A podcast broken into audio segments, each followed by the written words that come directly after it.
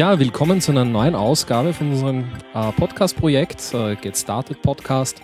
Ähm, mein Name ist Dominik Bergthaler und ich habe mir heute einen Gast eingeladen äh, zu einem, äh, wie ich denke, diesmal ein bisschen, bisschen äh, grundlagenmäßigeren Thema. Äh, es soll gehen um die Unterschiede zwischen Parawissenschaften und richtigen Wissenschaften. Und eingeladen habe ich mir dazu den Martin, Martin Moder. Hallo, grüß dich. Grüß Gott. Äh, vielleicht äh, fangen wir mal damit an, dass du uns erzählst, wer du bist, was, was du so machst, wie dein Werdegang so ausschaut. Äh, ja, gern. Was treibe ich so? Also momentan mache ich meinen Doktor in molekularer Medizin am Forschungszentrum für molekulare Medizin der Akademie der Wissenschaften. Okay. Gibt es dafür einen Kurztitel? ZEM. Das ZEM. Ja. Ähm, ja, ich arbeite in einer seltenen Erbkrankheit mit genmanipulierten Viren und Roboterarmen und allem, was sonst noch so cool ist. Ähm, davor habe ich, davor habe ich ähm, am Institut für molekulare Biotechnologie meinen Master gemacht und da habe ich quasi Tumorforschung an Fruchtfliegen gemacht. Äh, das ist dann Universität Wien oder? Das war damals, also das. das Oder ist das auf der Med-Uni? Wo, wo, wo, ist das angesiedelt in Wien? Weißt du das? Ich glaube, das sind beides äh, unabhängig finanzierte mhm. Forschungseinrichtungen. Also, also das ZEM, wo ich jetzt bin, das wird momentan von der Akademie der Wissenschaft finanziert. Also das mhm. ist äh, quasi ähm, öffentliche Gelder. Aber ich glaube, es schlüpft jetzt bei der Med-Uni unter. Ja. Mhm. Okay.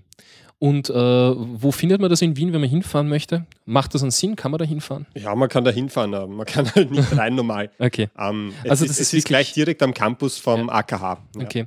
Aber das heißt, es ist jetzt keine, keine öffentliche Uni, so wie man das jetzt äh, so kennt, ja, genau. sondern es ist halt eben, äh, eben eine private oder öffentlich finanzierte, aber, aber halt, halt keine, keine, keine öffentlich zugängliche Uni, wenn man so will. Also kein, ja. kein, habt kein Kurssystem und so weiter. Genau, wir haben kein Kurssystem. Also man kann da das nicht hingehen, um sich ausbilden zu lassen, bachelormäßig mhm. oder so.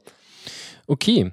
Und naja, äh, das hat jetzt einmal mit unserem Thema so im Grunde jetzt noch nicht so viel zu tun. Äh, wie bist denn du zu äh, dem Thema Parawissenschaften oder, oder, oder so Halbwissenschaften eigentlich ja. gekommen? Ah, definieren wir das vielleicht kurz. Parawissenschaft, also, also was Wissenschaft ist, glaube ich, kann man sich halbwegs vorstellen. Ja, ich mein, wir werden eh noch genauer darauf eingehen dann jetzt in, okay. in, der Folge, aber jetzt einmal so, wie bist du zu, zu der Thematik an und für sich gekommen? okay, zur Thematik. Also das Ganze hat eigentlich bei mir damit angefangen, dass ich nach Mödling gezogen bin in die Wohnung meiner Freundin. Und äh, das ist quasi so ein, wie, wie, nennt man das, so ein Haus, wo mehrere Leute wohnen. Ein, ein Mehrparteienhaus. Ja, genau, sagen wir Mehrparteienhaus. Und und ich weiß nicht, du wohnst ja da nicht so weit weg. Habt ihr auch so ein kalkhaltiges Wasser? Ja, äh, deutsche Härte 30. Ich habe es einmal gemessen, wie ich äh, noch auf der, auf der, auf der, auf der, na, also wie ich noch äh, Labortätigkeit gemacht habe. Cool. Ähm, ja, und das ist halt, weißt du, nicht so super für die ganzen Geräte etc. Ja, wem sagst du das? Also alles auf die höchste Einstellung bei, ja. der Waschmaschine und sonst. Wobei dein Tee sehr gut schmeckt. Es hat hier 1000 Grad gefüllte heute und wir trinken heißen Tee. Ja. Ja. ja. man sagt aber immer so, dass das äh, besser abkühlt, als wenn man jetzt sonderlich kalte Sachen trinkt. Aber Vielleicht. ja, das ist eine gefühlte Sache.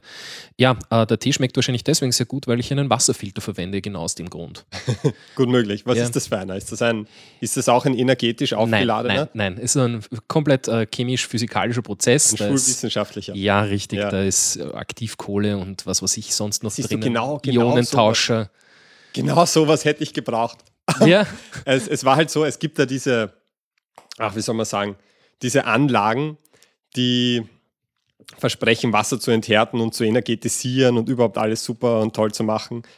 Und, und äh, nichts gegen reguläre Wasserenthärtung, eine super Sache und funktioniert. Ja. Aber es gibt dann eben auch diese esoterischen Konzepte, wie Wasser, man sagt, belebt werden kann oder energetisiert werden kann. Mhm.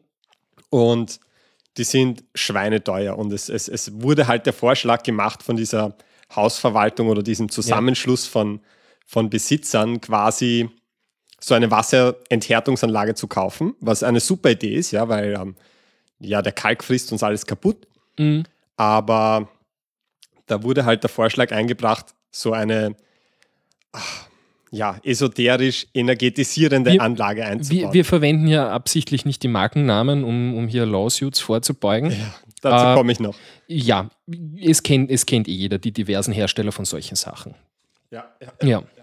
Auf jeden Fall, es, es war die Überlegung bei euch, äh, eben nicht nur eine reine Wasserenthertungsanlage zentral zu installieren, sondern eben auch eine Wasserbelebungsanlage. Genau, weil die enthärtet nicht nur das Wasser, die energetisiert es auch. Dadurch fühlst du dich Mhm. vitaler und lebst Ja, ja. länger und was weiß ich was alles. Wenn du es den Katzen gibst, dann trinken sie nichts mehr außer dem und ja. Ja, Und nicht nur ist viel besser, es ist auch viel teurer. Mhm. Also das hätte viele, viele tausende Euro gekostet, ja. die quasi jeder mittragen hätte müssen, Mhm. finanziell. Und das wollten wir natürlich nicht. Ja, weil wenn man sich, wenn man sich anschaut, das Konzept, äh, das, das Konzept ist quasi das in diesen Anlagen, dass du eine kleine Kapsel mit energetisiertem Wasser hast. Da fließt dann das Wasser in den Leitungen vorbei und energetisiert sich dadurch auch, weil scheinbar Ja, diese ja. Energetik irgendwie abgegeben wird. ja. Äh, Die Idee dazu ist dem Erfinder gekommen, wie er in einer Gerichtsklage mal bekannt gegeben hat, durch eine Vision von Jesus Christus, wo er ihm quasi dieses Business-Geheimnis preisgegeben hat. Ähm, der Grund, warum ich den Firmennamen nicht nenne, ist, weil ich einen Bekannten habe, der einmal sich öffentlich geäußert hat, wo er gesagt hat, diese Firma, die energetisiertes äh, Wasser anbietet, was die macht, das grenzt an Betrug. Und der wurde von dieser Firma geklagt in Grund und Boden. Also da, Ja. die, die Verhandlungen, die ziehen sich seit Jahren hin. ja. Und das sind wirklich Summen, um die es da geht mittlerweile, die sind existenzbedrohend. Ich wollte gerade sagen, äh, normalerweise solche Firmen kommen ja daher mit einer Unterlassungsklage.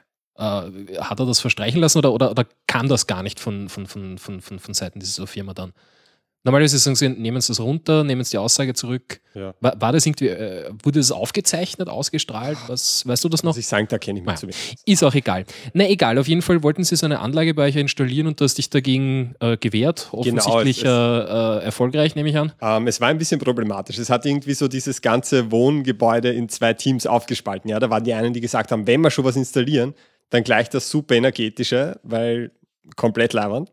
Mhm. Und die anderen, die gesagt haben, na, zahlen wir lieber ein Fünftel weniger und haben was, das tatsächlich funktioniert.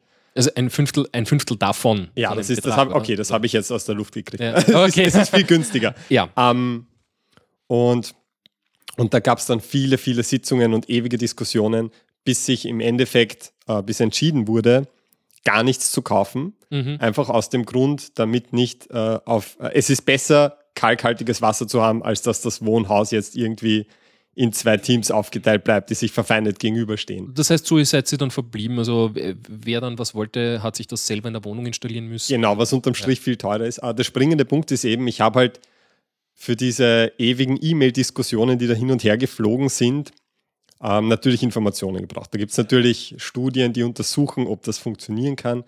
Alle durchgehend negativ, wenn man die seriösen hernimmt. Ähm, das funktioniert nicht. Also das Wasser ist um nichts anders, wenn es rauskommt, als wie es reingeht. Weder in Kalkgehalt noch, noch in irgendwelchen äh, Strukturen oder was weiß ich.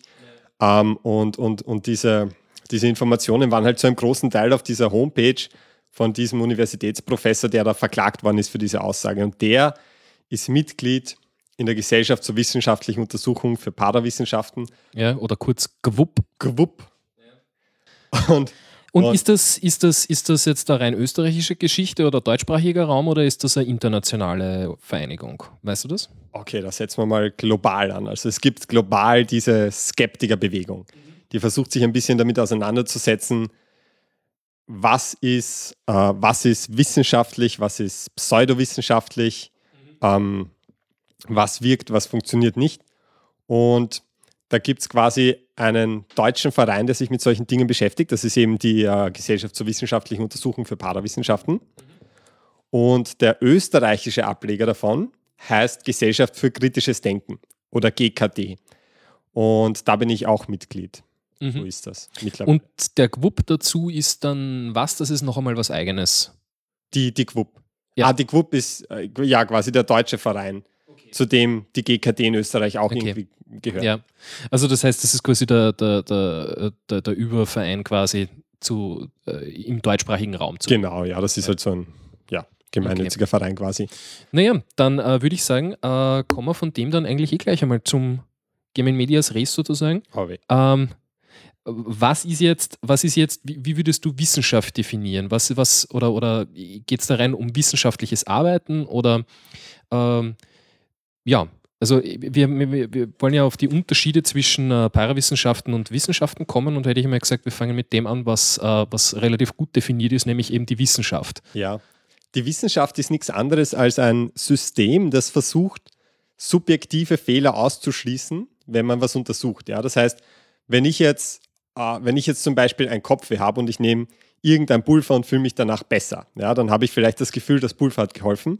Aber ich habe so viele Fehlerquellen nicht ausgeschlossen. Zum Beispiel, ich weiß nicht, ob es mir ohne den Pulver vielleicht genauso gut gegangen wäre, etc. Ja?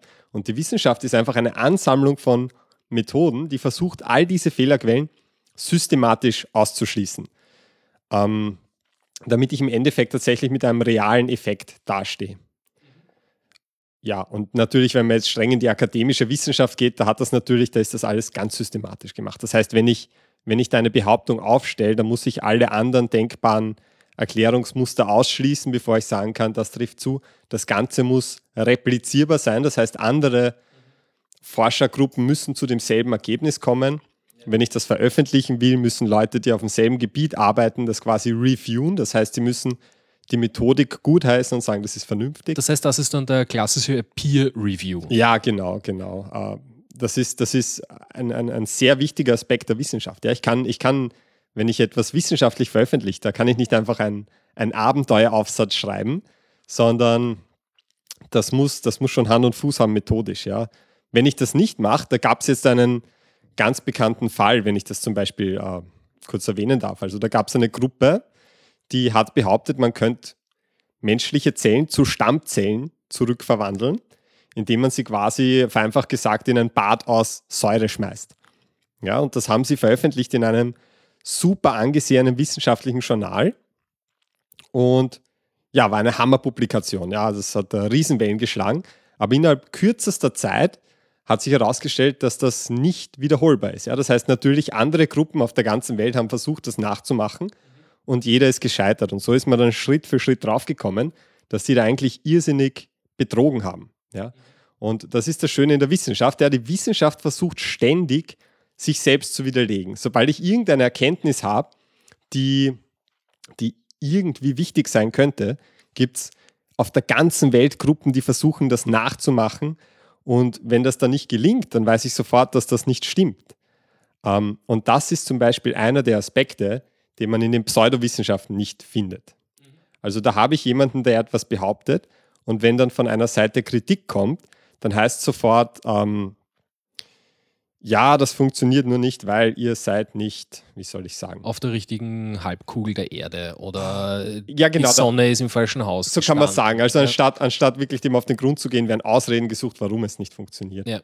Also sprich, äh, es werden quasi neue, äh, neue Fakten geschaffen, äh, die in der ursprünglichen Publikation nie drinnen waren. Wie, naja, ihr habt aber vergessen, dass ihr da, keine Ahnung, das nur links rühren dürft.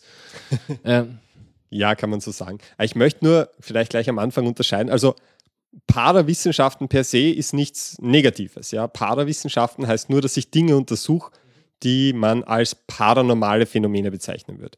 Aber das heißt nicht, dass man die nicht wissenschaftlich korrekt untersuchen kann.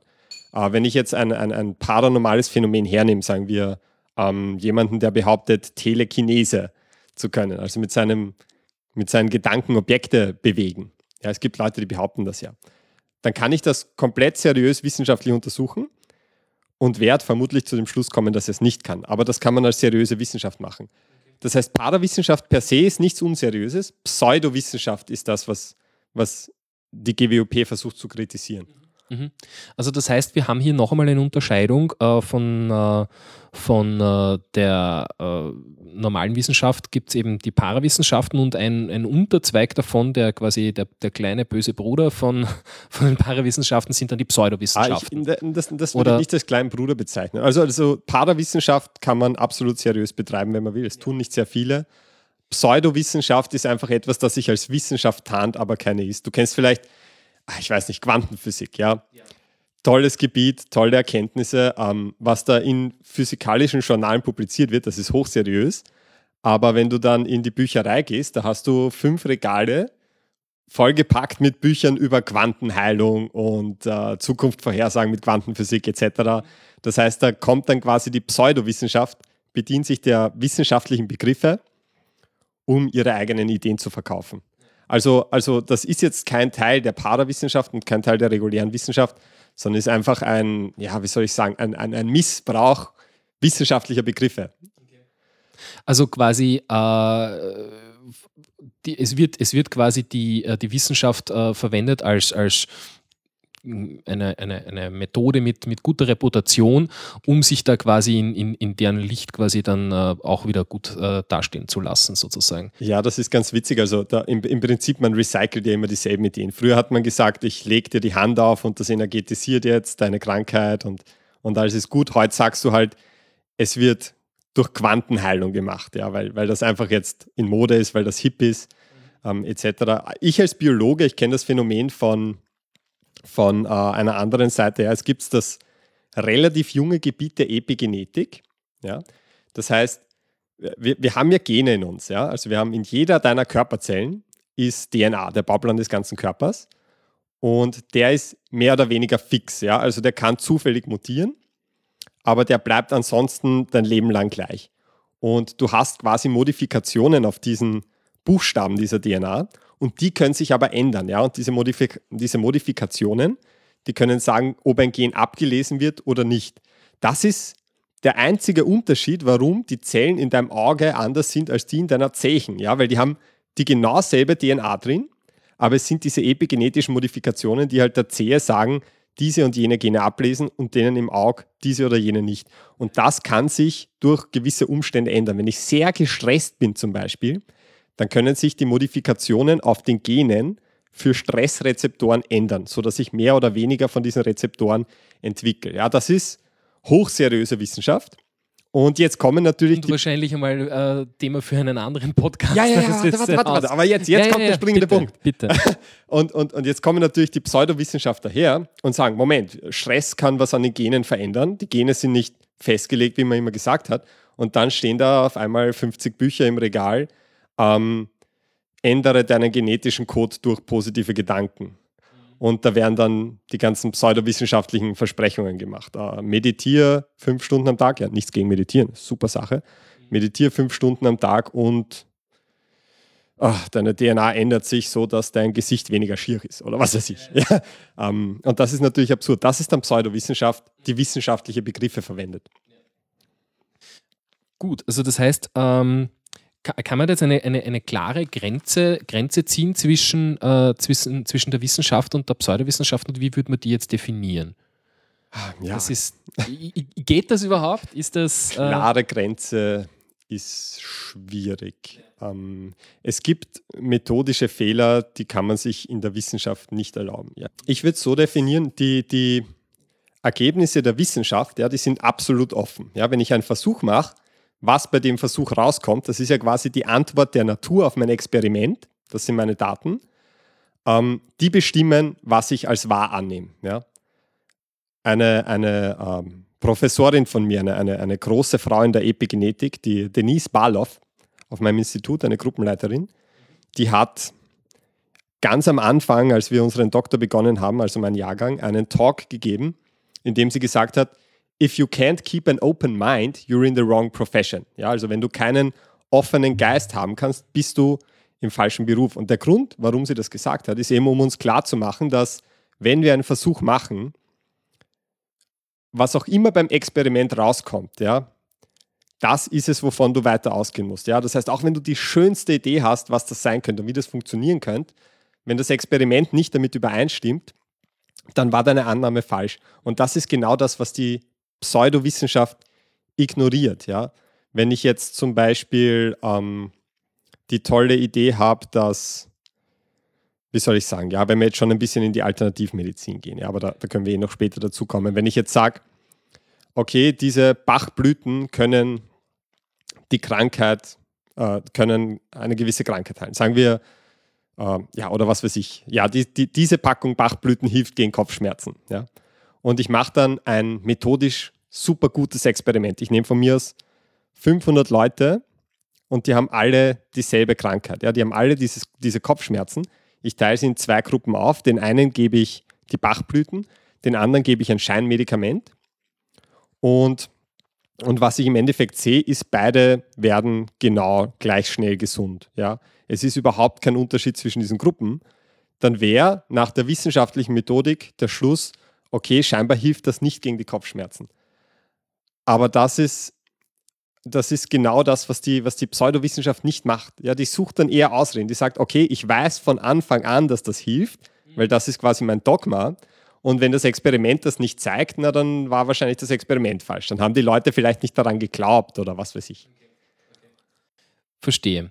Also das heißt, ähm, um das zusammenzufassen, die, äh, das wissenschaftliche Arbeiten wird, wird, wird in, den, in den, jetzt sind wir wieder bei den Pseudowissenschaften, äh, äh, wird, wird, wird quasi, wird dort umgedreht. Also ich sage, ich, ich stelle eine Behauptung auf, die muss so stimmen, weil sonst kann ich mein Produkt nicht vermarkten. Und äh, wir die designen jetzt das, äh, das Experiment oder die, die, den Nachweis um das herum, dass wir ja das Ergebnis kriegen, was wir wollen. Und wenn wer anderer kommt, dann sagen wir, naja, ihr habt aber das falsch gemacht. Ja, ja. ja okay. es, gibt da, es gibt da ganz, aber das ist vollkommen richtig, genau. Die, die Pseudowissenschaft startet quasi von dem angenommenen Resultat und sucht dann Ausreden, warum es nicht rauskommt. Also es gibt, wenn, wenn man da in ganz absurde Richtungen geht, ja, und, das lassen wir lieber aus, weil sonst werde ich hier verrückt. Aber es gibt zum Beispiel eine Gruppierung von Leuten, die glauben, die Erde ist flach. Und die lassen sich, die lassen sich diese, diese Meinung auch nicht nehmen und auch nicht, wenn man dagegen argumentiert. Ja, sie sagen zum Beispiel, ähm, man kann jetzt testen, ist die Erde flach. Ja? Man kann jetzt zum Beispiel sagen, warum, egal wo ich hinfahre, zieht mich die Gravitation immer nach unten. Ja, wenn die Erde flach wäre, Entschuldigung, wenn die Erde flach wäre, dann würde eigentlich, nachdem die normale Gravitation immer zum Mittelpunkt zieht, je weiter raus ich gehe an den Rand, würde mich die Gravitation nicht gerade nach unten ziehen, sondern schräg hinein. Ja, weil dort wäre das Massenzentrum. Und was diese uh, Flat Earth Society, die heißt wirklich so, was die dann, was die dann behauptet, ist zum Beispiel nun, unser Konzept von Gravitation ist von Anfang an falsch sondern was tatsächlich der Fall ist, ist, dass die flache Erde konstant nach oben beschleunigt im Raum.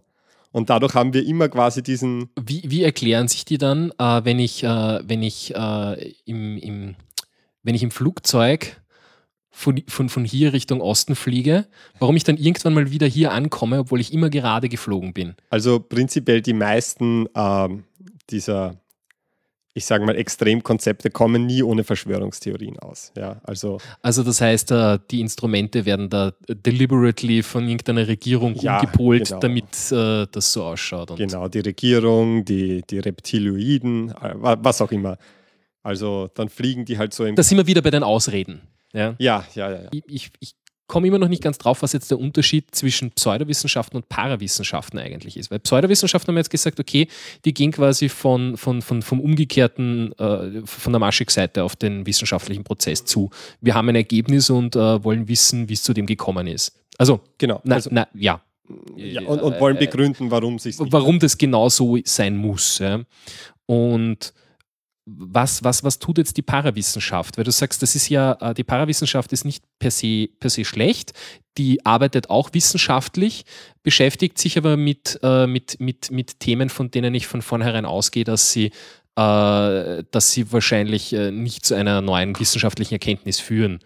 Oder Genau. Also, Wie soll ich das sehen? Genau, also wenn man sich nochmal die Worte von Denise Baldoff in den Kopf ruft, ja, if you can't keep an open mind, you're in the wrong profession. Man kann ja an jede Frage jetzt mal herangehen, ganz naiv und sagen, ich teste jetzt, ob das stimmt oder nicht. Und da kann ich jetzt, da kann ich jetzt ein, etwas hernehmen, von dem ich eigentlich ausgehe, dass es nicht funktioniert. Und ja, trotzdem also zum, Beispiel, zum Beispiel, wenn der, wenn der Zeiger in der Uhr, weil ich jetzt gerade da die Uhr vor mir habe, wenn der Zeiger von der Uhr runtergeht, dann wird es im Raum kurz wärmer, bevor es wieder raufgeht.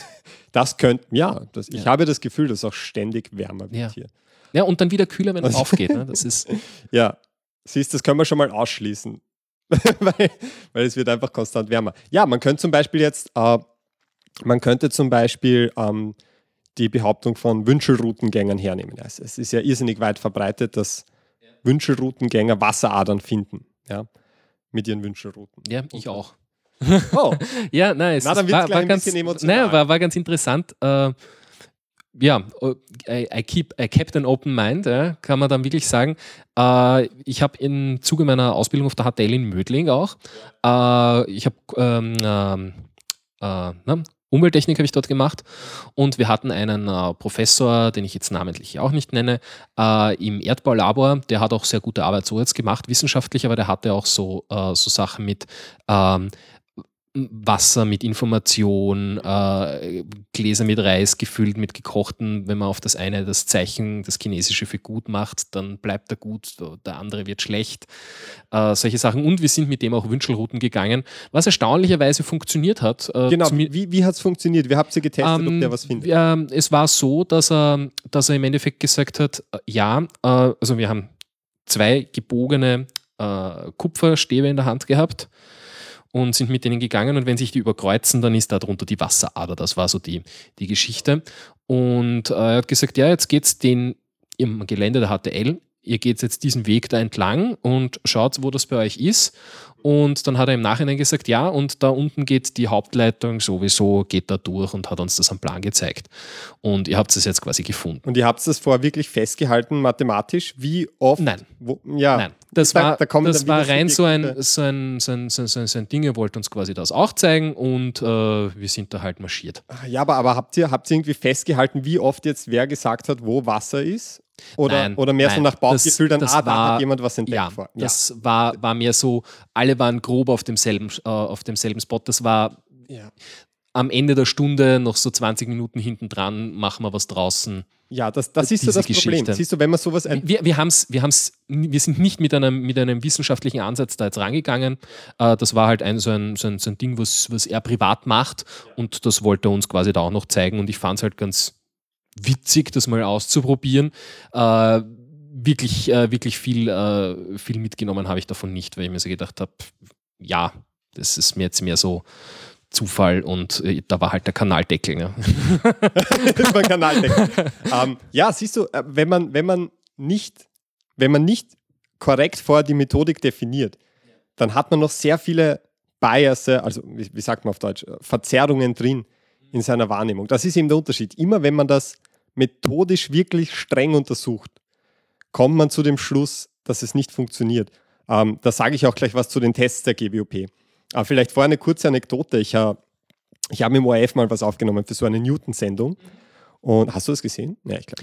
Ähm, ja, doch, habe ich ah, gesehen. Äh, da wart ihr im Museumsquartier und habt äh, Handys äh, an den Kopf gehalten und so. Ja. Das, ich kann mich erinnern. Äh, unter wir, anderem, ja. Aber, aber wir haben auch etwas ist. Ist, ist das noch irgendwo online? Kann man das noch irgendwo finden, ah, nein, wenn das, das wer sehen möchte? Ich kann es dir auf einem USB-Stick geben. Also, also das heißt, man kann es nicht verlinken. Du hast es. Äh, darf man das online stellen? Ich glaube nicht. Nein. Du glaubst nicht.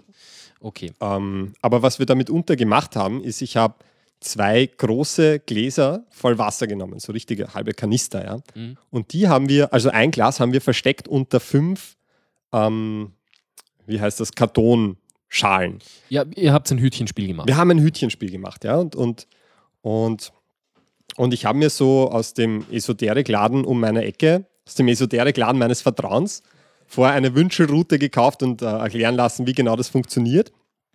Und wir haben dann Passanten hergenommen und ihnen gesagt, okay, das ist eine Wünschelroute, habt ihr schon mal gehört. Und hier ist ein Glas Wasser, spann die mal an und schau, ob du siehst, ob sie über dem Glas Wasser ein bisschen mehr nach unten zieht oder ausschlägt, als wenn du nicht über dem Glas bist. Ja? Und viele haben das Gefühl gehabt, ja, ja, ich spüre da schon ein bisschen mehr. Ja? Und dann haben wir so ähm, einen Wasserkübel eben unter diesen Kartons versteckt. Und da hatten wir zehn Kartons und unter einem war dann das Wasser. Und da sind die Leute dann durchgegangen und da haben sie dann aber irgendwie, da waren sie sich dann auf einmal wahnsinnig unsicher. Auch die, die vorher gesagt haben, sie spüren, dass das nach unten zieht. Es war dann so, wir hatten im Endeffekt, also wir hatten zehn Kartonschalen, äh, Kartonverdeckungen. Äh, ja, zehn Hütchen. Genau, zehn Hütchen. Bleiben wir bei der Hütchen Hütchen Hütchen gefällt mir, ja. Zehn ja. Hütchen, da konnte man nicht reinsehen und unter einer war das Wasser. Wir haben zehn Leute getestet und zwei davon haben auf Anhieb das Wasser gefunden. Das ist genau das, was ich bei fünf Hütchen und zehn Leuten per Zufall erwarten würde. Also Okay. rein, rein statistisch. Rein statistisch, wenn ich zehn Leute teste bei fünf Hütchen, werden zwei auf Anhieb das Wasser finden. Ja. Die haben schön blöd geschaut. die haben nicht damit gerechnet. Aber ähm, auf jeden Fall, die Sache ist die, obwohl sie vorher subjektiv das Gefühl hatten, wie sie über dem Wasser waren, ja, ich spüre da was. Wenn sie das nicht wissen oder, oder wenn sie es dann nicht sehen, dann haben sie auch nicht dieses Gefühl des nach unten ziehens. Und ja, wenn, man es richtig untersucht, dann, dann ist das, dann, dann kommt man da meistens zu anderen Ergebnissen. Die, das ist natürlich mit zehn Leuten und fünf Hütchen ist das noch immer nicht aussagekräftig. Das war nur Spaß. Es, es reicht für eine, äh, für eine, für eine Fernsehsendung Genau. und, und es, es, es gibt sicher Untersuchungen davor, da, da, da, was das angeht, die mit mehr Hütchen und mehr Leuten gemacht wurden. und sowas macht zum Beispiel die GWOP. Also die Okay. GWOP in Deutschland, und das, das ist Und- vielleicht ein ganz. Und diese Art der Wissenschaft, also quasi das, äh, das Überprüfen von solchen, wie soll ich sagen, jetzt einmal wissenschaftlich wenig fundierten An Angaben, äh, das wäre dann die Parawissenschaft.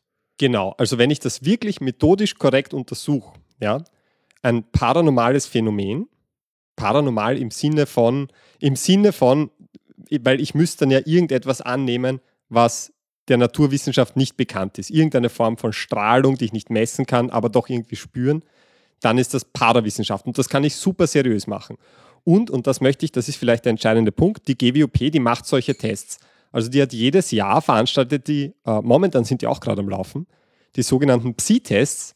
Dort kann jeder, der glaubt, so eine paranormale Fähigkeit zu haben, hingehen und sich testen lassen unter wirklich statistisch aussagekräftigen Bedingungen. Das heißt, du kannst dann äh, zwei Wasserschläuche haben, durch einen fließt immer Wasser, durch den anderen nicht und du musst mit der Wünschelrute herausfinden, durch welchen es gerade fließt. Und äh, ohne dass du es wissen kannst. Ja? Und da musst du dann zum Beispiel 50 Mal das versuchen und danach wird ausgewertet, ob du mit, äh, ob du weit über dem Zufallstreffern gelegen bist. Ja? Und die Sache ist, wenn man das so testet, dann kommt man, also ist bisher immer rausgekommen, dass es nicht funktioniert. Es ist, wenn man, man kann dort, also wenn es jemand schafft, paranormale Fähigkeiten so aufzuzeigen, dann wird er 10.000 Euro von der GWOP bekommen. Deswegen versuchen es auch immer wieder Leute gern. Aber Also der, das heißt, dafür gibt es äh, gibt's, gibt's ein, ein, ein, ein Preisgeld. es gibt sogar in Amerika die James Randi Educational Foundation, dort könnte man sich sogar eine Million dafür abholen. Ähm, Wunderschön, der, wunderschön. ja, aber, aber Jetzt müssen man, wir was finden. Jetzt müsste man was. Ja, es versuchen auch immer wieder Leute und die sind danach überrascht, dass es nicht funktioniert hat, weil die, die sind ja nicht blöd, die glauben es ja wirklich. Ähm, aber sie haben es nie wirklich unter Bedingungen getestet, die wirklich aussagekräftig sind. Ja. Und ähm, ja, und so, so geht das mit allen Dingen. Leute, die behaupten, elektromagnetische Strahlung spüren zu können. Äh, wenn die Leute das daheim testen, ja, und sie halten sich das Handy neben den Kopf, glauben, sie spüren was, halten es weiter weg, glauben, sie spüren es nicht mehr. Ja, wenn, sie, ist- wenn sie jetzt nicht, Die, die, die Wärme von der Hand ist hell, die ich spüre wahrscheinlich. ja, aber, aber wenn sie jetzt nicht wissen, ist das überhaupt aufgedreht oder abgedreht oder ist das jetzt nur eine Attrappe oder nicht, dann spüren sie es auf einmal nicht. Und das zeigt, dass eher die Erwartungshaltung, dass es eher die Erwartungshaltung ist, die, die einen da was spüren lässt. Und das ist eben das, was man aus der, aus der, aus der Wissenschaft eben dann komplett rausnimmt, ist die, äh, die persönliche Erwartungshaltung, Genau. beziehungsweise äh, das eben allgemein, das, das, das Persönliche dazu, das Individuelle. Genau. Warte, ich habe da auf meinem Handy so ein schönes Zitat, das sage ich so gern. Das ist vom, vom Physiker Brian Cox. Kennst du den? Nein, äh, wo ist der? Ist der, Äh, der, US, der ist recht USA, populär in, ich glaube, England. Der, England? der hat so einen Podcast, der heißt der Infinite Monkey Cage. Okay. Äh, und der hat mal gesagt, Science is the art of teaching yourself to look at the evidence and remove your prejudice. okay. Äh, ist sagst du mir nochmal, wie heißt, wie heißt der? Das Brian Cox. Und, und der Podcast heißt der Infinite Monkey Cage. Ja, ich mag da nicht Werbung für die Konkurrenz machen, aber der Ist, das ist, macht nichts. der ist echt witzig. Also der ist wirklich sehr humorvoll. Das, das, das, das Schöne am Podcasting ist, äh, wir haben uns alle lieb. Ja, und äh, na doch, ist so. und äh, und äh, Crosslinking ist da, ist da eher förderlich. Nice. Ja. Ja, das wäre mal. Ich, ich muss nämlich schauen, dass ich bei meinen Podcasts, das vernachlässige ich immer, äh, äh, schauen, dass ich Shownotes zusammenbringe. Also äh, sprich diese ganzen Sachen, die erwähnt wurden, Ah, okay. Ja. äh, dann, dann schön zu verlinken Ja. mit Wikipedia-Artikeln und so weiter. Eins ist möchte ich noch nett. sagen, Ja, das ist bitte. nämlich vielleicht wichtig, weil man dann ja so das Gefühl hat, diese Skeptiker oder die GWOP, die wollen beweisen, dass es das nicht gibt. diese Phänomene. Aber das ist genau das Gegenteil. Ja? Es wäre nicht nur für die Parawissenschaftler super, wenn die das beweisen könnten, kohletechnisch, sondern es wäre für die ganze wissenschaftliche Community wahnsinnig nützlich, etwas zu finden. Ja? Angenommen, man könnte jetzt zeigen, dass, dass Wünschelroutengänger da tatsächlich Wasser besser finden als per Zufall, dann, dann, dann wäre das eine vollkommen neue physikalische Erkenntnis. Dann wüssten wir, dass es da etwas gibt, das wir absolut vernachlässigt haben in dieser Welt. Und was man in der Wissenschaft mit so Leuten macht, ist nicht, dass man sagt, ähm, was fällt dir ein, so unseriös zu arbeiten, sondern wenn die Daten das wirklich zeigen und wenn es replizierbar ist, diesen Leuten gibt man dann einen Nobelpreis. Die Leute, die das Weltbild ein bisschen umstoßen können oder erweitern können, die bekommen einen Nobelpreis. Naja, wobei, äh, bekommen die denn nicht auch nur dann, wenn sie jetzt quasi dazu, also jetzt mein, einfach nur quasi eine, eine, eine neue Entdeckung zu machen, uh, ich habe eine neue Kraft entdeckt, äh, reicht das schon für einen Nobelpreis oder muss Absolut. ich auch sagen, äh, ich habe die, ich, ich kann die jetzt begründen mit, mit diesem oder jenen. Mhm, Wobei, na, also wenn ich mir das so überlege, also äh, Newton, der die Gravitation entdeckt hat, wenn man so viel. Ja, da gab es äh, halt noch keinen Nobelpreis. Äh, nein, da gab es noch keinen Nobelpreis, aber im Endeffekt war es bei dem ja, ist es bis heute so, dass wir nicht wissen, was die Gravitation im, im Endeffekt verursacht. Es genau. wird jetzt nach dem Teilchen gesucht, das dafür verantwortlich ist. Manche sagen, wir haben es gefunden. Äh, dafür steht wahrscheinlich wieder ein Nobelpreis ins Haus.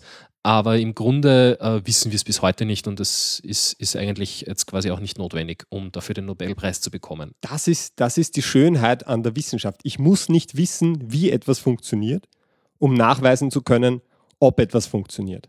Ja, wir, wir, Aspirin ist ein gutes Beispiel. Aspirin war lange Zeit am Markt, bevor man überhaupt verstanden hat, wie das eigentlich wirkt. Ja?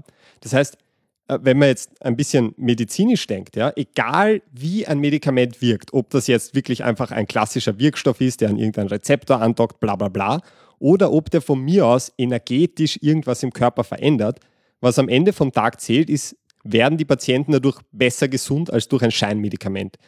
Oder fühlen sie sich besser, wenn als immer verglichen mit einem Scheinmedikament, ja, um den Placebo-Effekt auszuschließen? Das kann man nachweisen. Ich muss nicht wissen, wie es funktioniert. Es reicht, wenn ich sehe, dass es funktioniert. Dann ist das schon eine Riesenerkenntnis. Mhm. Und das ist für die Wissenschaft das Größte überhaupt. Ich muss dir ehrlich sagen, ja, ich bin in der molekularen Medizin.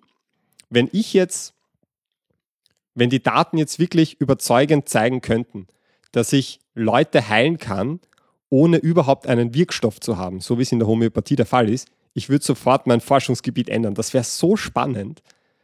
Nur leider zeigen die Daten das Gegenteil und ja. man muss einen Open Mind beibehalten und mit den Daten gehen. Ja.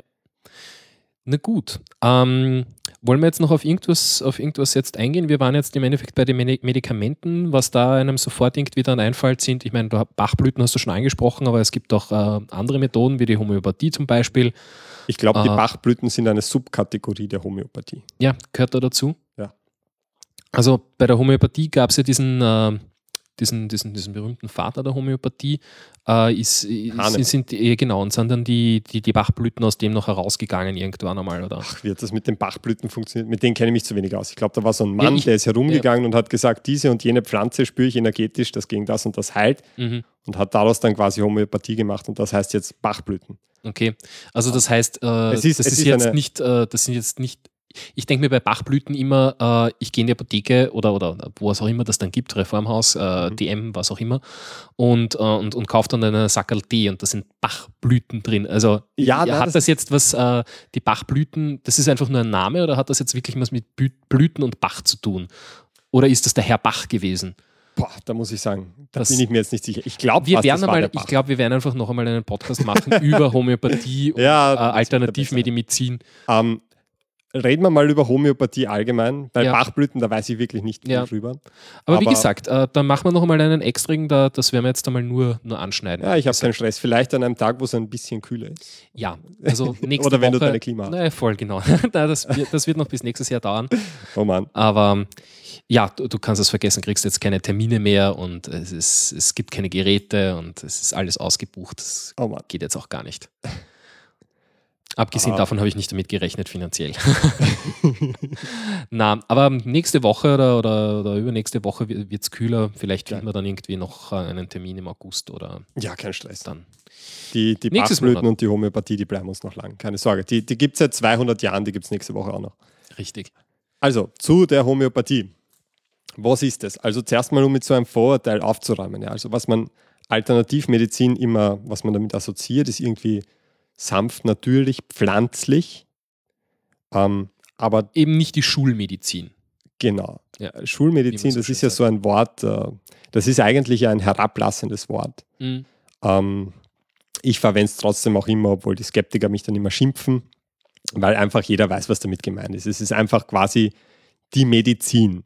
Ja, also wenn, wenn man sich anschaut, wie Alternativmedizin definiert ist, Alternativmedizin ist so definiert, wenn ich einen Wirkstoff oder ein Medikament, eine Behandlung teste und es zeigt sich, dass sie wirkt besser als eine Scheinbehandlung, ein Placebo, dann ist es Medizin, automatisch. Egal, ob ich weiß, wie es wirkt, wie bei Aspirin. Da wären wir wieder bei, äh, bei, bei, dem wissenschaftlichen Ansatz, äh, solange ich beweisen kann, äh, dass es effektiv eine Wirkung hat, äh, ist der Wirkmechanismus nicht unbedingt wichtig. Genau. Ähm, bei der Alternativmedizin ist quasi so, wenn ich es überprüfe, und es stellt sich raus, es wirkt nicht besser als ein Scheinmedikament, ähm, kann ich entweder sagen, okay, lass mal sein, ist ein Blödsinn, oder ich sage, es ist Alternativmedizin. Alternativmedizin muss keinen Wirknachweis bringen können. Ja, das ist quasi die Definition. Und bei der Homöopathie ist es jetzt so, das hat man seit 200 Jahren, gibt es die. Und es ist bis heute nicht gelungen, irgendwie zu belegen, dass es besser wirkt als ein Placebo.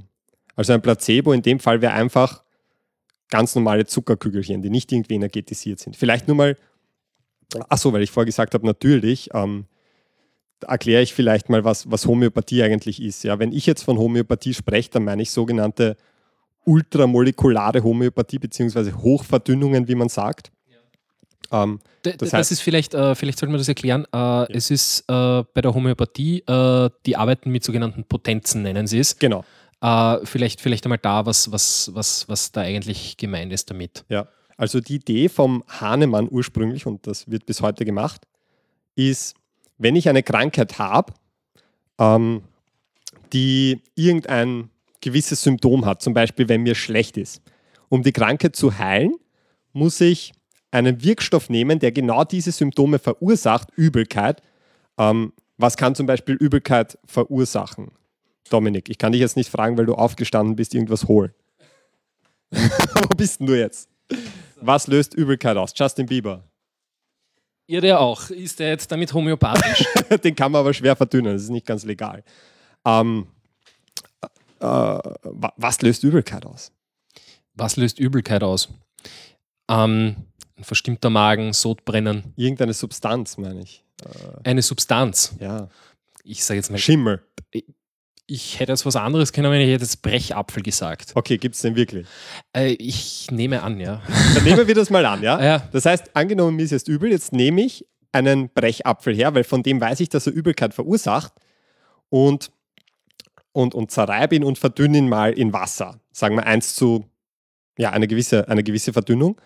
Und die potenziere ich jetzt, ja, weil da ist jetzt noch Wirkstoff drin. Ja? Das heißt, ich nehme jetzt einen Milliliter Wasser und gebe, also von, von dieser Verdünnung, und gebe sie in 99 Milliliter von einem anderen Wasser. Ja, aber das wäre doch verdünnen. Potenzieren klingt jetzt vom Namen her jetzt, äh, nur jetzt um, um, um Dings potenzieren normalerweise heißt ja mehr reintun. Oder? Genau, genau. Was Sie halt meinen, ist quasi, dass sich die Heilungsenergie potenziert. Wie, ah. wie das ah. Potenzieren praktisch funktioniert, ist, dass du es quasi bei jedem Verdünnungsschritt, den du machst, nimmst du es dann und klopfst das zehnmal Richtung Erdmittelpunkt. Ja, das ist quasi das magische Ritual dahinter. Wie genau muss ich das sein mit dem Erdmittelpunkt? Ja, das ist eine gute Frage. Ja, ich weiß nicht. das ist ja am Äquator ein bisschen anders als, als, als also von ja, Idealerweise einfach gerade nach unten. Ich glaube, früher ursprünglich, glaube ich, hat man es sogar auf einem Lederband von einem Buch machen müssen. Mhm. Ich glaube, das macht man jetzt nicht mehr. Ist da wichtig dann welches Buch? Vielleicht was die Bibel. Ich habe keine Ahnung. Ich habe das mal gehört. ich frage jetzt eine Frage zu nach, weil es schon ein bisschen merkwürdig klingt. Aber ja. Aber ja, das ist das Potenzieren. Ja? Also ja. ich nehme einen Tropfen da raus aus der Verdünnung und verdünne sie 1 zu 100. Ja? Dann klopfe ich es zehnmal nach Erdmittelpunkt, dann nehme ich daraus einen Tropfen, verdünne es 1 zu 100 und klopfst wieder zehnmal Richtung Erdmittelpunkt. Und diese 1 zu 100 Verdünnungen, die nennt man dann C1, C2, C3 Ah, und so weiter. Und wenn ich jetzt C30 habe zum Beispiel, dann heißt das, dass ich diesen Tropfen 30 Mal 1 zu 100 verdünnt habe. Ja? Wenn ich jetzt rechne 30 mal 100, das ist dann quasi die Anzahl der Nullen, mhm. die am Ende dieser Verdünnung stehen wird. Ja, also quasi äh, 1 zu 10 hoch äh, 3000. Habe ich mich nicht verrechnet. Das ist, das, das ist jetzt eine klassische ultramolekulare Verdünnung. Mhm. Da ist kein Atom mehr vorhanden. Ja? Das entspricht einer Verdünnung von einem Tropfen im Volumen Ja. mehrerer Galaxien. Ja. Also, Also das heißt, äh, ultramolekulare Verdünnung, also ultramolekular ist jetzt in dem, in dem Sinn, heißt jetzt was genau? Das Ult- klingt ja wieder sehr wissenschaftlich. Das klingt sehr wissenschaftlich. Ja, es heißt einfach, dass kein Molekül mehr drin ist. Also, Okay. dass angeblich die Idee ist, dass bei jeder dieser Potenzierungsschritte während diesem Verschütteln Richtung Erdmittelpunkt quasi die, der Geist dieser, dieses Wirkstoffes, was dieser Brechapfel wäre, potenziert wird. Ja, das heißt, man, man spricht dann nicht, es ist kein Wirkstoff mehr drin, man spricht dann nicht mehr von regulären Interaktionen, sondern quasi, dass die Energie, der, der Geist, wie es ursprünglich geheißen hat, Ja. vermehrt wird. Und zwar der Geist, der hilft gegen die Symptome, die man behandeln will. Also man könnte es ein bisschen vergleichen mit, äh, mit, mit, mit einer Impfung, wo ich sage, da ist, äh, wobei da wäre ja noch was drinnen, Ja, da funktioniert aber, aber wo quasi die Information da ist, der Körper braucht, um, den, um, um das zu bekämpfen, weil du kriegst ja jetzt nicht wirklich jetzt, äh, keine Ahnung, die, den Grippevirus direkt injiziert, den aktiven, den Genau. tollen Influenza-Virus, sondern du bekommst das, was der Körper braucht, um zu sagen, ah, so schaut der aus, äh, mal schauen, wann der kommt, dann bin ich vorbereitet. Ja, so könnte man das, so könnte man das sagen. So stellen sich die das quasi auch vor. Ja, genau. Nur halt mit dem Es ist die Information, der Informationsgehalt für den Körper ist da, um quasi das Symptom zu bekämpfen. Genau, ja. Und Information ist ja auch so ein Begriff, der, der, der absolut seine Berechtigung hat, aber halt in der, Wiss äh, in der, in der Parawissenschaft, Pseudowissenschaft, Entschuldigung, das ist irre, äh, es ist, immer wieder. deswegen machen wir den Podcast. ja, Kennt sich jeder aus nachher. ja. Weißt du, wenn ein Wissenschaftler von Information spricht oder von Energie, dann weiß er genau, welche Energie das ist. Er kann dir eine Wellenlänge sagen, eine Intensität etc. Wenn ein Pseudowissenschaftler von Energie spricht, meint er irgendein Wischiwaschi, keiner weiß, was es ist. Ah, Homöopathie, wo war ich? Genau, ich verschüttel es und, und das soll dann angeblich wirken. Und jetzt ist halt die Sache so, man testet das und testet das und es wirkt nicht. Es wirkt nicht besser. Entschuldigung, das habe ich vergessen zu sagen. Also am Ende dieser Verschüttelung, die letzten, also wenn ich diese, diese C30-Verdünnung mache, nach, warte, dass ich mir jetzt nicht verrechne. Äh, nein, ich sage es einfach nicht, weil ich verrechne mich sicher im Kopf. Die, die letzten Verdünnungsschritte verdünne ich nur mehr Wasser mit Wasser. Ja. Und die Idee ist halt, ähm, dass trotzdem diese positive Energie da irgendwie vervielfältigt wird. Die tropfe ich dann auf Zuckerkügelchen, auf diese Globuli und die sollen dann angeblich heilen. Ja, nur um zu belegen, dass am Schluss nur mehr Wasser drin ist, habe ich auch bei dieser ORF-Sendung damals äh, Strichnin, also eine sehr tödliche Substanz, hergenommen, habe daraus eine C30-Verdünnung gemacht und habe das dann geäxt, weggekippt. Nur um zu zeigen, dass, dass nichts passiert. Und, und da, weil theoretisch nach der homöopathischen Lehre, ja, wenn ich nicht krank bin und ich nehme so ein homöopathisches Mittel, dann müsste ich eigentlich die Symptome entwickeln, gegen die es beim Kranken hilft. So wird nämlich festgestellt, wogegen ein homöopathisches Mittel angeblich hilft. Ja, wenn du dir, wenn du ins Internet gehst und schaust, welche Homöopathiker helfen gegen was, da hast du eine Liste von 50 Symptomen. Und ich sage dir jetzt den Grund, warum das so ist. Ja. Man kann ja keinen normalen Wirksamkeitsnachweis machen bei der Homöopathie, weil es halt nicht hilft. Ja. Das heißt, wie kommen die auf diese Symptomliste, gegen die es funktioniert, angeblich? Was die machen, ist, sie geben es gesunden Leuten und die sollen dann ein paar Tage lang aufschreiben, was sie so für Symptome spüren. Und ja. dann sind Symptome drinnen, die jeder irgendwann einmal hat. Ganz ich genau. muss mich an der Nase kratzen, weil sie hat gejuckt. Ganz genau, ganz genau. Und dann, dann hilft das jetzt halt gegen Jucken. Ja, zum Beispiel, wenn ich jetzt gestern sowas bekommen hätte, Globally, um zu, und, und, und die Leute wohl, würden wissen wollen, wogegen es hilft, dann würde ich jetzt zum Beispiel auf die Liste schreiben Kopfweh, ja, weil ich ein bisschen verkatert bin. Und kann, man das rausnehmen? Nein, das drin. Also, Na, das ist ja, und, Und so funktioniert es halt. Ja, oder wenn ich jetzt ein bisschen schlecht schlafe, dann wird es halt in Zukunft gegen Schlafprobleme helfen. Und so wird halt festgestellt, sagt man halt, wogegen diese Globuli dann helfen. Und das heißt, es gibt, dann, es gibt dann ein Globuli äh, für, für den Tag nach äh, Sternenschnuppen schauen, wenn es einem schlecht geht. Was unsere, kann, kann unsere so Thematik ja. gerade ist bei uns beiden. genau. Ja, gestern waren die, wie heißt das, Persiden? Persiden, ja, genau. Schön. Ich habe nichts gesehen. Du hast nichts gesehen? Nein. Schade. Na, ich habe ich hab ein, hab ein paar gesehen. Mein Thema war, ich wollte es fotografieren. Oh. Das hat nicht ganz hingehauen, weil der Weitwinkel zu klein ist und dass du genau in dem Moment in die Richtung Ach. fotografierst, wann die kommen. Das das ist, ich habe eine habe ich erwischt, aber die ist so minimal zu sehen, dass es fast schon nicht mehr war. Okay. Ähm, bei diesen Globuli, ja. Was wollte ich jetzt sagen? Genau, wie untersucht man das jetzt? Ja, also ich, ich habe es eh schon mal erwähnt. Ähm, man nimmt einfach, man, wenn man so testet, wie man reguläre Medikamente testet. Ja, ich nehme zwei Versuchsgruppen. Die eine bekommt das Medikament, in dem Fall nennen wir es Globuli. Die anderen bekommen ein Scheinmedikament, also nur Zuckerkügelchen, auf die man nichts getropft hat, einfach nur Zuckerkügelchen.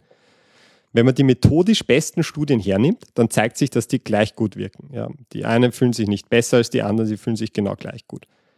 Und jetzt gibt es natürlich einzelne kleine Studien, bei denen kommt raus, okay, es hat scheinbar gewirkt. Und so ist das einfach. Wenn ich sehr viele Studien mache, ein paar sind positiv. Ja? Allein schon, und darauf will ich jetzt gar nicht eingehen, aber allein schon aus statistischen Gründen kann jede 20. Studie positiv sein, auch wenn kein Effekt da ist. Okay. Also sprich, äh, ich, ich, untersuche möglichst viele Heuhaufen, irgendwo finde ich die Nadel. Ja, das ist ein schöner Vergleich, ja, ein blindes Huhn. Ja. Äh, was man jetzt aber machen kann, ist, man kann quasi systematisch an die ganze Literatur rangehen und die aufarbeiten. Und das hat man zum Beispiel gemacht. Da gab es eine, also die bisher umfangreichste äh, Meta-Analyse oder Review, nein, eigentlich Meta-Analyse zu Thema Homöopathie, die kam raus 2005, die war von, wie die geheißen, Shang, Shang, glaube ich. Da, da, hat man die gesamte Literatur hergenommen und hat quasi geplottet, ähm, wie, wie kann man das sagen? Auf der X-Achse, na, seien wir gar nicht so wissenschaftlich, was, was ich gezeigt habe im Endeffekt, je methodisch besser eine Studie zur Homöopathie ist, desto höher die Wahrscheinlichkeit, dass sie negativ ausfällt. Das heißt, je schlechter die Studien waren, ja, je kleiner die Versuchsgruppen etc., desto höher die Wahrscheinlichkeit, dass man da einen Effekt findet, ja, weil es einfach dann das zufällige Rauschen viel stärker reinspielt. Na, die gesamte Literatur hergenommen, muss man sagen, es gibt keinen Grund anzunehmen, warum Homöopathie wirken sollte. Weder, weder von der Studienlage her noch von einem angeblichen Mechanismus. Und auch da gilt wieder, wenn man es wenn nachweisen könnte, das wäre großartig. Ich fände das so cool. Und ich finde es eigentlich schade, dass es nicht geht, aber es, es scheint einfach nicht zu funktionieren. Ja. Also das heißt, im Endeffekt lassen sich solche, solche äh, Wirkungen dann äh, wieder über den das, oder das wird halt meistens dann angeführt, über den Placebo-Effekt äh, äh, beschreiben. Dass man sagt, äh, man, man, man, man gibt Menschen diese Substanzen, ob was drin ist jetzt oder nicht, äh, solange sie daran glauben, dass es, dass es ihnen was bringt, dann hat es auch eine gewisse Wirkung. Genau. Und den Placebo-Effekt darf man nicht unterschätzen. Ja? Das ist etwas irrsinnig Positives, der Placebo-Effekt. Ja? Und er, er, macht genau das, was du sagst. Ja, wenn es mir schlecht geht und es gibt mir jemand etwas, was auch immer das ist, ja, ob das jetzt Gummibärli sind oder Zuckerkügelchen und der sagt mir, das wird mir helfen und ich nehme das, dann wird es mir dadurch ein bisschen besser gehen. Mhm. Allein schon, weil ich das Gefühl habe, dass sich wer um mich kümmert. Ja. Und der Placebo-Effekt. Wie früher, wenn die Mama gekommen ist und gesagt hat, ist nicht so schlimm, du hast die Hand auf der, auf der Dings verbrannt, kriegst ein Pflaster drauf auf der, auf der Herdplatte. Ganz genau. Äh, da, da, da, dann fühlst du dich allein durch die Anteilnahme schon besser, äh, obwohl es immer noch genauso weh tut, wahrscheinlich wie vorher. Ja, aber es, es tut sogar nicht genauso weh wie vorher. Es ist tatsächlich so, dass du weniger, dass, man, man hat das im, im, im, im fMRI, ähm, also im, im Gehirnscan nachgewiesen, es sind wirklich die Schmerzareale, sie feuern weniger, sobald ich, sobald ich irgendetwas nehme, sobald man mir sagt, das hilft. Ja. Quasi Globuli sind quasi äh, das Bussi aufs aufgeschürfte Knie für Erwachsene von der Mama. Ja. Weißt du? Ähm, Und auf Vorrat für daheim, schön in kleinen, äh, in kleinen genau. Dosen. Man kann sich auch fragen, schau, jedes Medikament, das ich in der Apotheke kriege, die, die versuchen die Medikamente so herzustellen, dass ich es einmal am Tag nehmen muss, maximal dreimal am Tag, weil sonst vergesse ich, sonst ist das zu kompliziert. Warum kommen Globuli in so kleinen Kugeln, die ich mühseligst zählen muss, am besten mehrmals am Tag. Der Grund ist. Weil das weil, Ritual größer wird. Genau, weil ja. das Ritual größer wird. Und das haben Homöopath äh, Homöopathen genau richtig verstanden und das wird vielleicht in der klassischen Medizin, in der Schulmedizin ein bisschen zu wenig genutzt. Ähm, es ist so, dass, das, dass ähm, je größer das Ritual ist, desto größer ist der Placebo-Effekt. Deswegen wirkt Akupunktur auch angeblich so gut, weil das ist ein sehr invasiver Eingriff. Da kriege ich wirklich mit, jetzt wird was gemacht, das hilft mir angeblich. Und deswegen habe ich auch wirklich das Gefühl, dass es, dass es was hilft. Man weiß zum Beispiel, dass, dass uh, die Größe einer Tablette, je größer sie ist, desto mehr ich spüre, dass ich da was schluck, desto größer ist die Wirkung. Ja, also man könnte jetzt auch Globally, ja, statt zu sagen, nimm 10 Globally, könnte man sagen, da hast du ein größeres Globally, nimm das. Aber dann wird es nicht so guten Placebo-Effekt geben, äh, weil einfach das Ritual kleiner ist. Mhm. Das haben die Homöopathen sehr richtig gemacht. Und der Grund, warum die das so perfektioniert haben, ist, weil quasi die, die gesamte Wirkung der Homöopathie eben auf diesem Effekt basiert.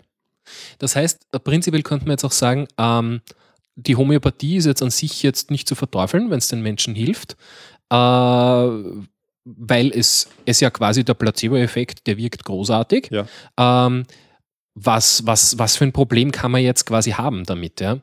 Äh, so von, von, von dem her. Okay, also Placebo-Effekt prinzipiell ist, ist eine tolle Sache. Ja. Der, der, bei vielen Medikamenten, auch bei zugelassenen, ist vielleicht der Placebo-Effekt sogar größer als der Realeffekt. Man weiß das zum Beispiel bei, bei Antidepressiva. Antidepressiva haben einen enorm hohen Placebo-Effekt, weil einfach bei, bei Depressiven oder, oder bei, bei Stimmungserkrankungen der Placebo-Effekt einfach besonders ausschlaggebend ist. Oder Kopfschmerzen und Rückenschmerzen sind auch so ein Beispiel.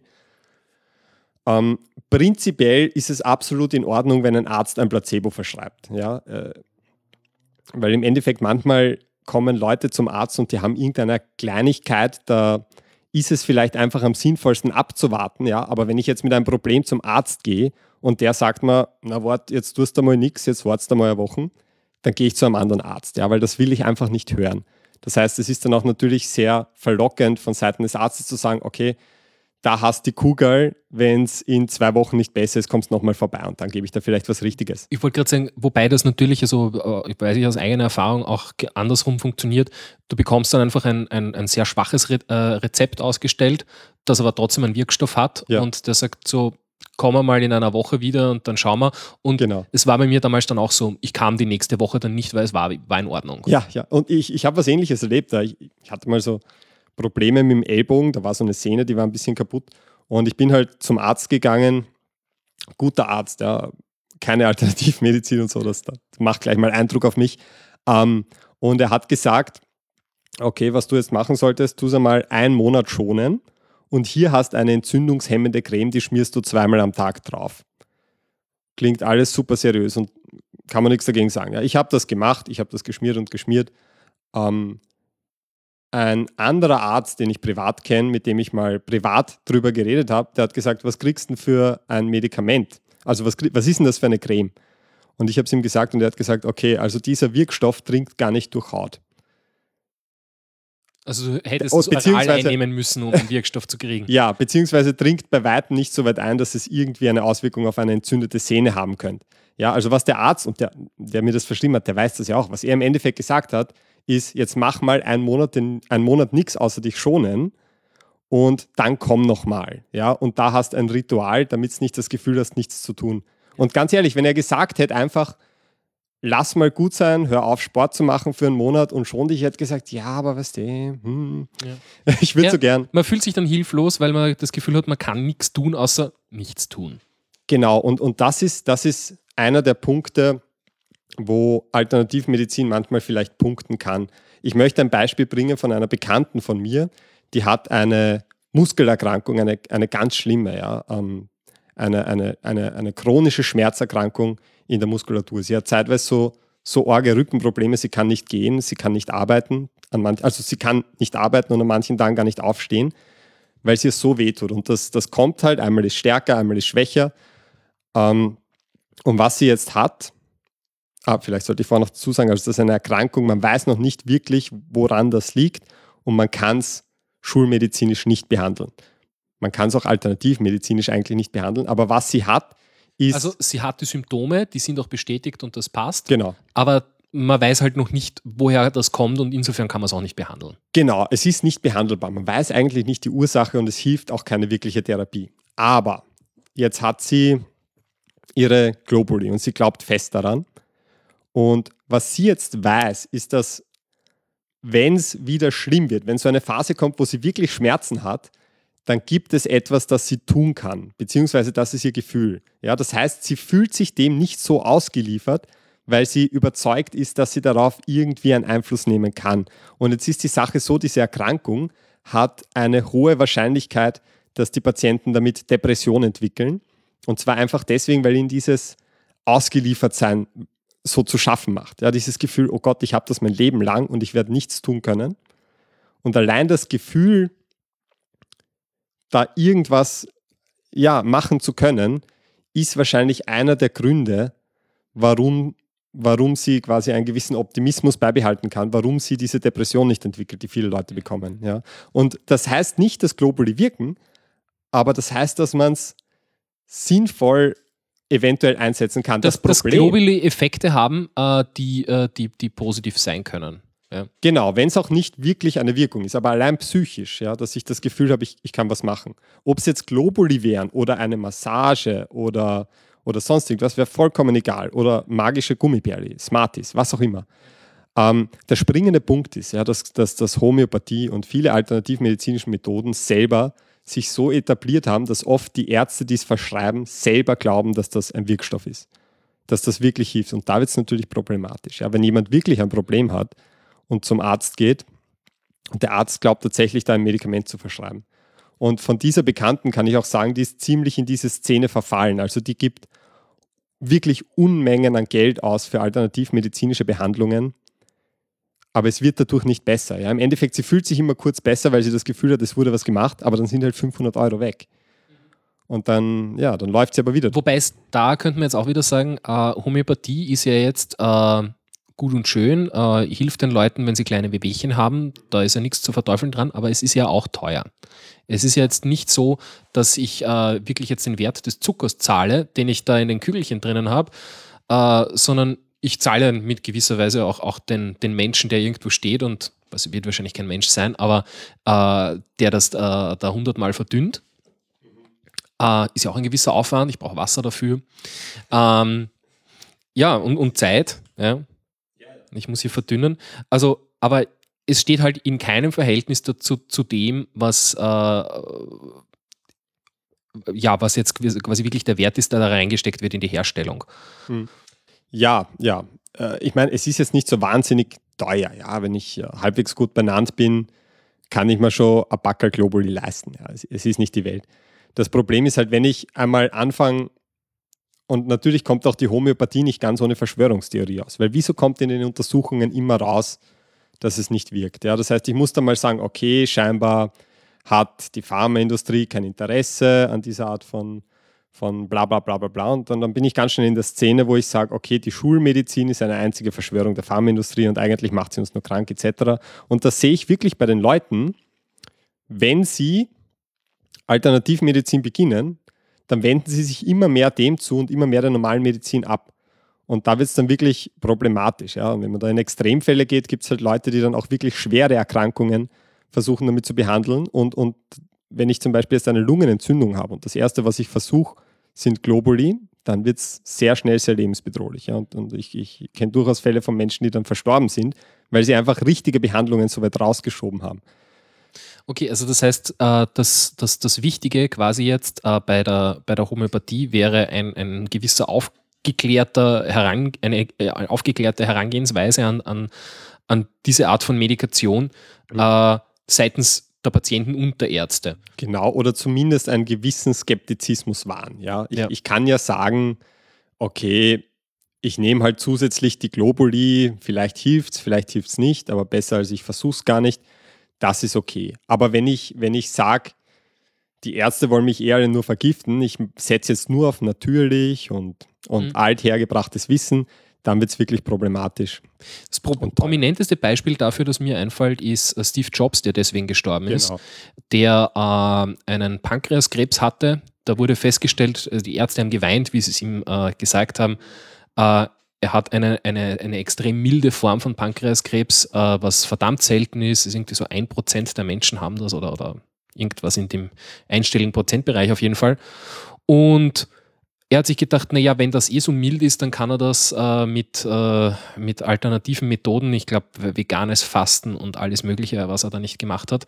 Und im Endeffekt hat er so lange gewartet, bis es so schlimm war, dass, es, dass ihm auch keiner mehr helfen konnte. Und solche Fälle, und in dem Fall halt ein sehr prominenter Fall, sondern, sondern die eigentlich, eigentlichen Problemfälle der, der Homöopathie, wenn das, oder, oder allgemein der Alternativmedizin, wenn, äh, wenn das als, als alleiniges, äh, alleinige Methode angesehen wird und das hilft ja für alles, auch egal wie schlimm es ist. Ja, ja das, ist halt, äh, das ist halt das Problem. Man sagt immer bei so Alternativmedizin, sagt man, hilft es nichts, schadet es nichts. Aber solche Fälle zeigen dann doch, wenn ich dadurch eine richtige Behandlung aufschiebe, dann, dann schadet es sehr wohl. Und äh, ich, ich kenne auch Leute, die sind gegangen zum Beispiel zur Bioresonanz. Das ist jetzt auch äh, sehr populär. Wenn die sich wirklich daran halten würden, was da gesagt worden ist, dürften sie praktisch nichts mehr essen. Und ich weiß nicht, ob man da jetzt drauf, also da müssten sie ihre Nahrung zu einem Grad einschränken, dass ihnen wirklich vieles fehlen wird, meiner Meinung nach. Wenn, ja, ich weiß nicht, ob wir da jetzt drauf eingehen wollen, aber das ist auch quasi ein relativ esoterisches Konzept. Mhm. Äh, weil es, es klingt alles, weißt du, solange man sich nicht damit beschäftigt, ja, warum sollte mir der eine Arzt jetzt seine Lebensmittelunverträglichkeit testen können und der andere nicht? Ja, wenn ich nicht weiß, was ist das Konzept dahinter. Ja? Ein, ein richtiger Arzt, der versucht dann nachzuweisen, reagiere ich vielleicht allergisch auf irgendeinen, ja, irgendeinen bestimmten Essensbestandteil oder habe ich eine Unverträglichkeit wie Laktose etc. Bei der Bioresonanz ist es so, dass quasi geschaut wird, sendet mein Körper irgendwelche negativen Schwingungen aus und die sollen dann quasi mit Schwingungen von dem Bioresonanzgerät neutralisiert werden. Gleichzeitig detektiert es auf eine Art und Weise, die niemand erklären kann, scheinbar irgendwelche Unverträglichkeiten etc. Irgendwie, ich, ich, ich weiß gar nicht, wie es funktionieren soll, ja. weil niemand weiß es.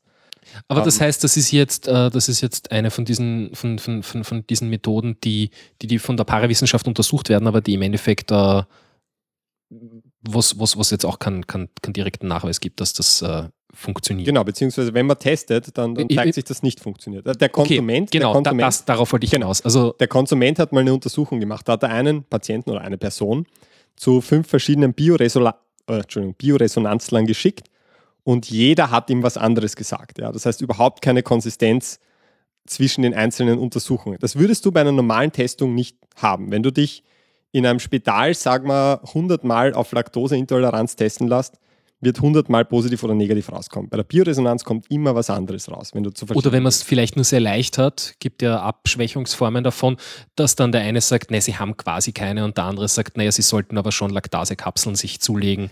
Äh, das ist dann wieder im Ermessen des Arztes. Ähm, was ich aber auch das Gefühl habe, gerade in den letzten Jahren, äh, dass es zunehmend populär ist, Intoleranzen zu haben. Äh, ist das auch was, was die Parawissenschaft untersucht, so demografische Entwicklungen, dass man, dass man, dass, dass, dass man sagt, das ist jetzt. Hm, das würde ich einfach unter reguläre Medizin. Ja.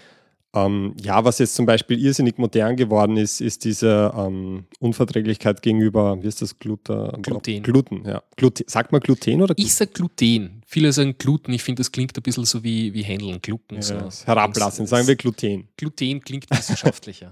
da gab es, es gibt diese Krankheit Zöliakie, da vertrage ich wirklich kein Gluten. Ja, Gluten ist quasi im, im Weizen der, das Protein, das ihm seine Fluffigkeit gibt. Ist das nicht das Klebeeiweiß? Genau, Klebeeiweiß, ja. ja.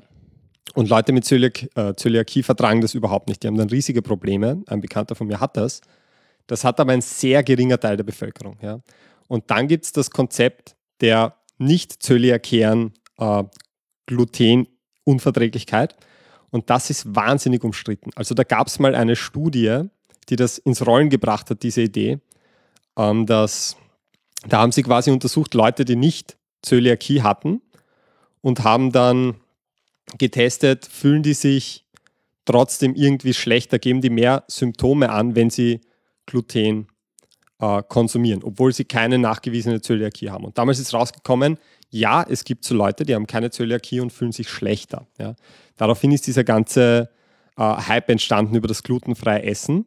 Nur jetzt ist es passiert, dann, wann war das, vor einem Jahr oder so, wo ich das gelesen habe, hat dieselbe Gruppe die Versuche wiederholt mit einer besseren Methode, ja, mit, mit, mit einer größeren Versuchsgruppe und sind draufgekommen, okay, unser ursprüngliches, äh, unser ursprüngliches Resultat lässt sich nicht wiederholen und hat quasi publiziert, okay, wir haben uns getäuscht.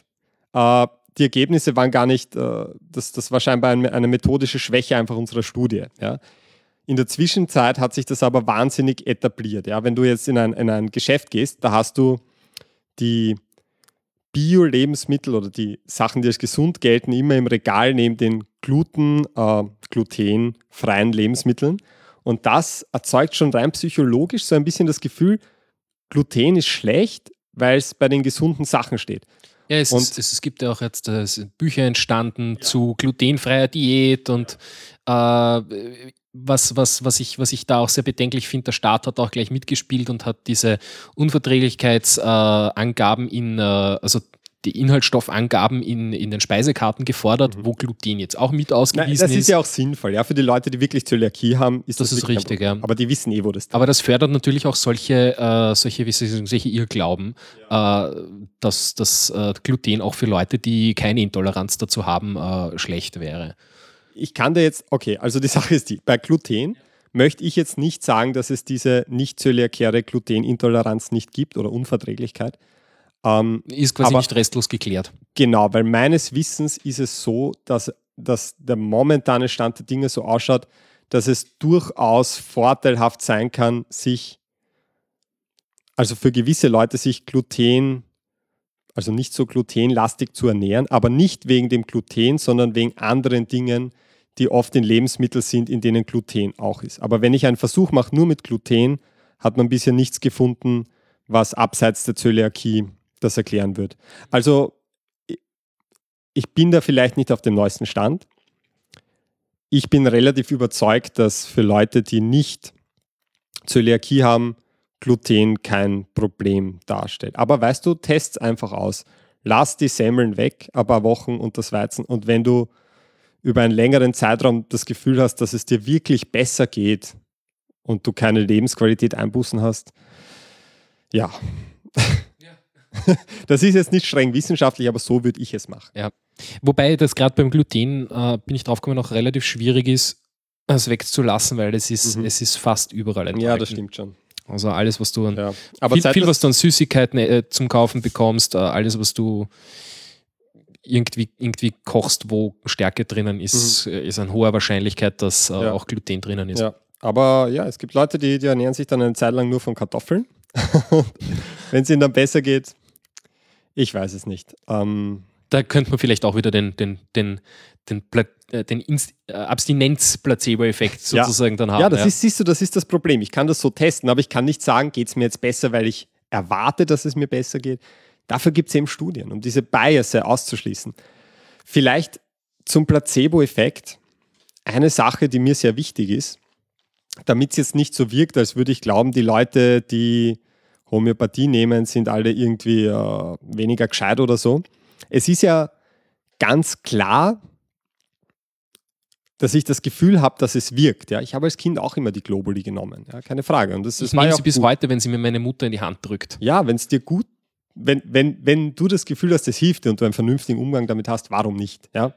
Ähm, aber die Frage ist, warum sind die Leute so überzeugt? Ja? Und da gibt es jetzt verschiedene Erklärungen, die sicher alles was dazu, äh, alle, alle was äh, beitragen. Ja? Zum Beispiel Homöopathie, man gibt es ja Gott sei Dank fast ausschließlich bei Krankheiten, die eh von allein vorbeigehen. Ja?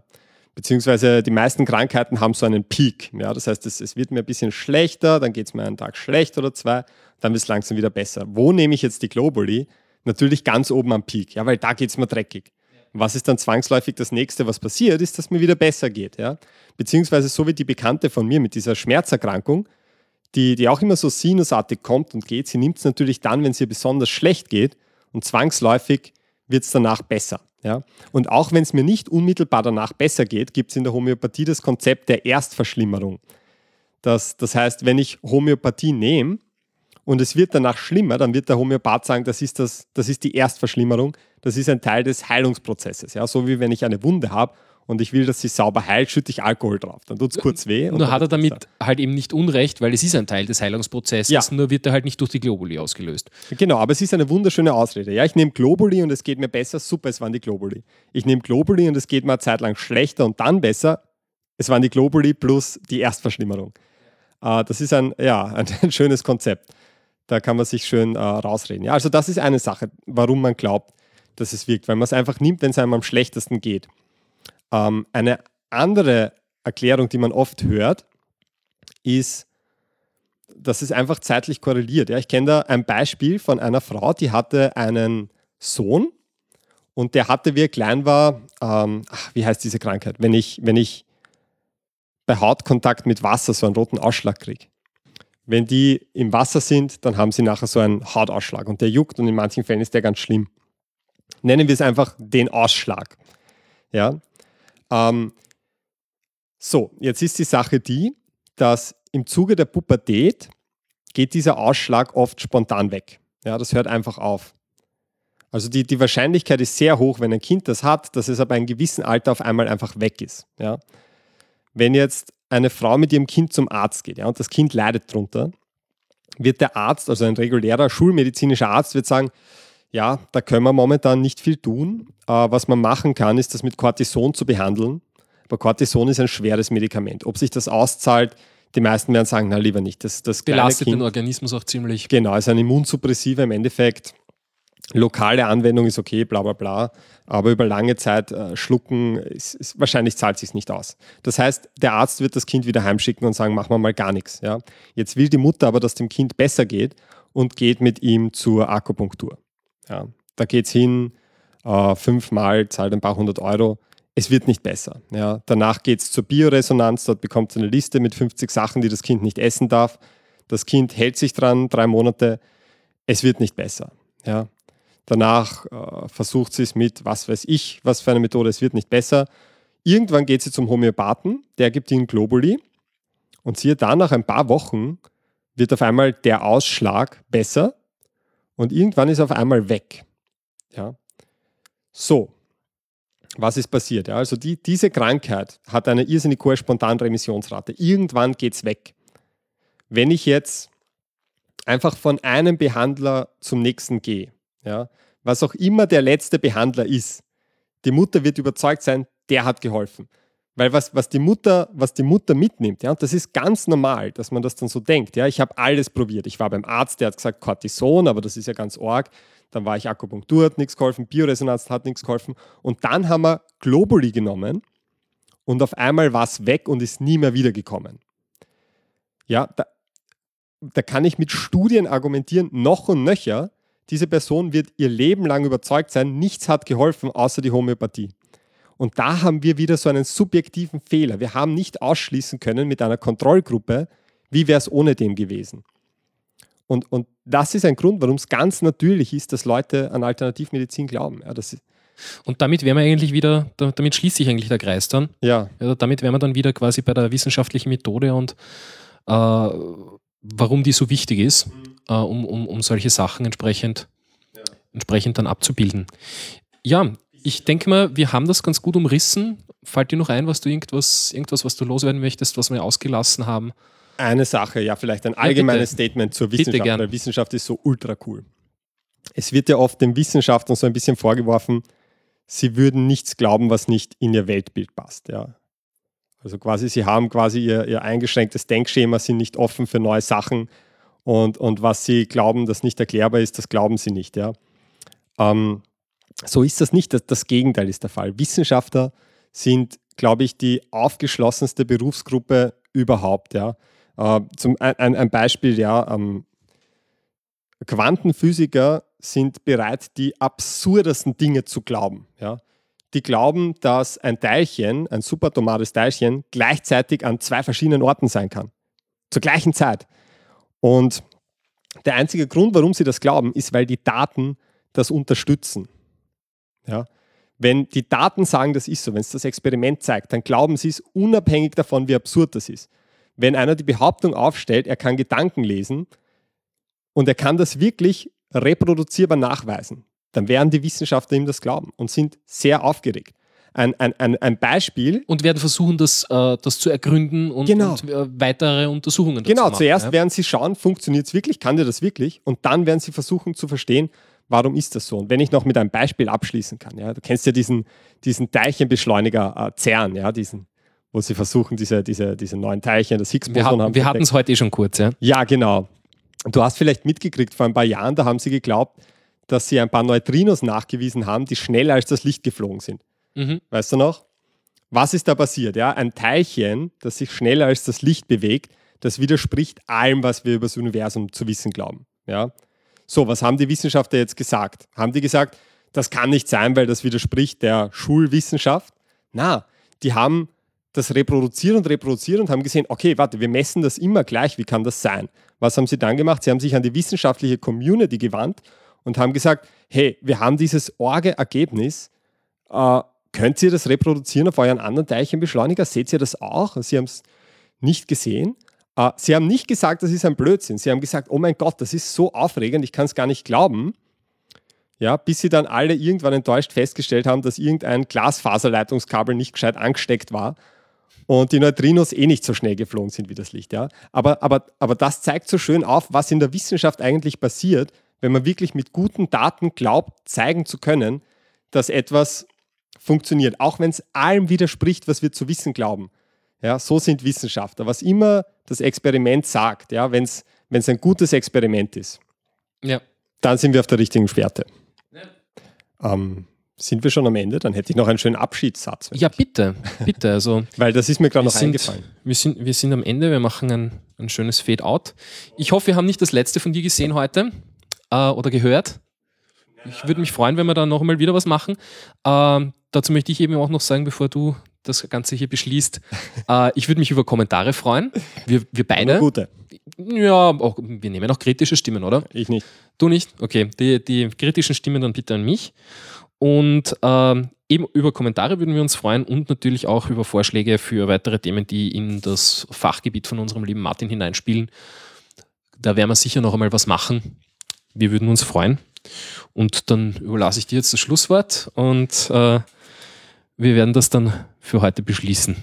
Danke fürs Dasein und bitte. Weil oft argumentiert wird für Parawissenschaft oder für Alternativmedizin damit, dass die normale Medizin, die Schulmedizin Probleme hat. Ja, die Ärzte nehmen sich zu wenig Zeit etc. Und das ist sicher richtig. Ähm, ich habe mal in Facebook den schönen Satz gelesen und ich weiß leider nicht, von wem das ist. Ich habe den im Google nicht gefunden. Aber da wurde quasi gesagt, die Tatsache, dass Flugzeuge manchmal abstürzen, ist noch keine Rechtfertigung für den Gebrauch von fliegenden Teppichen. Wunderbar. Äh, vielen Dank noch einmal fürs Dasein, Martin. Hm, danke, war cool.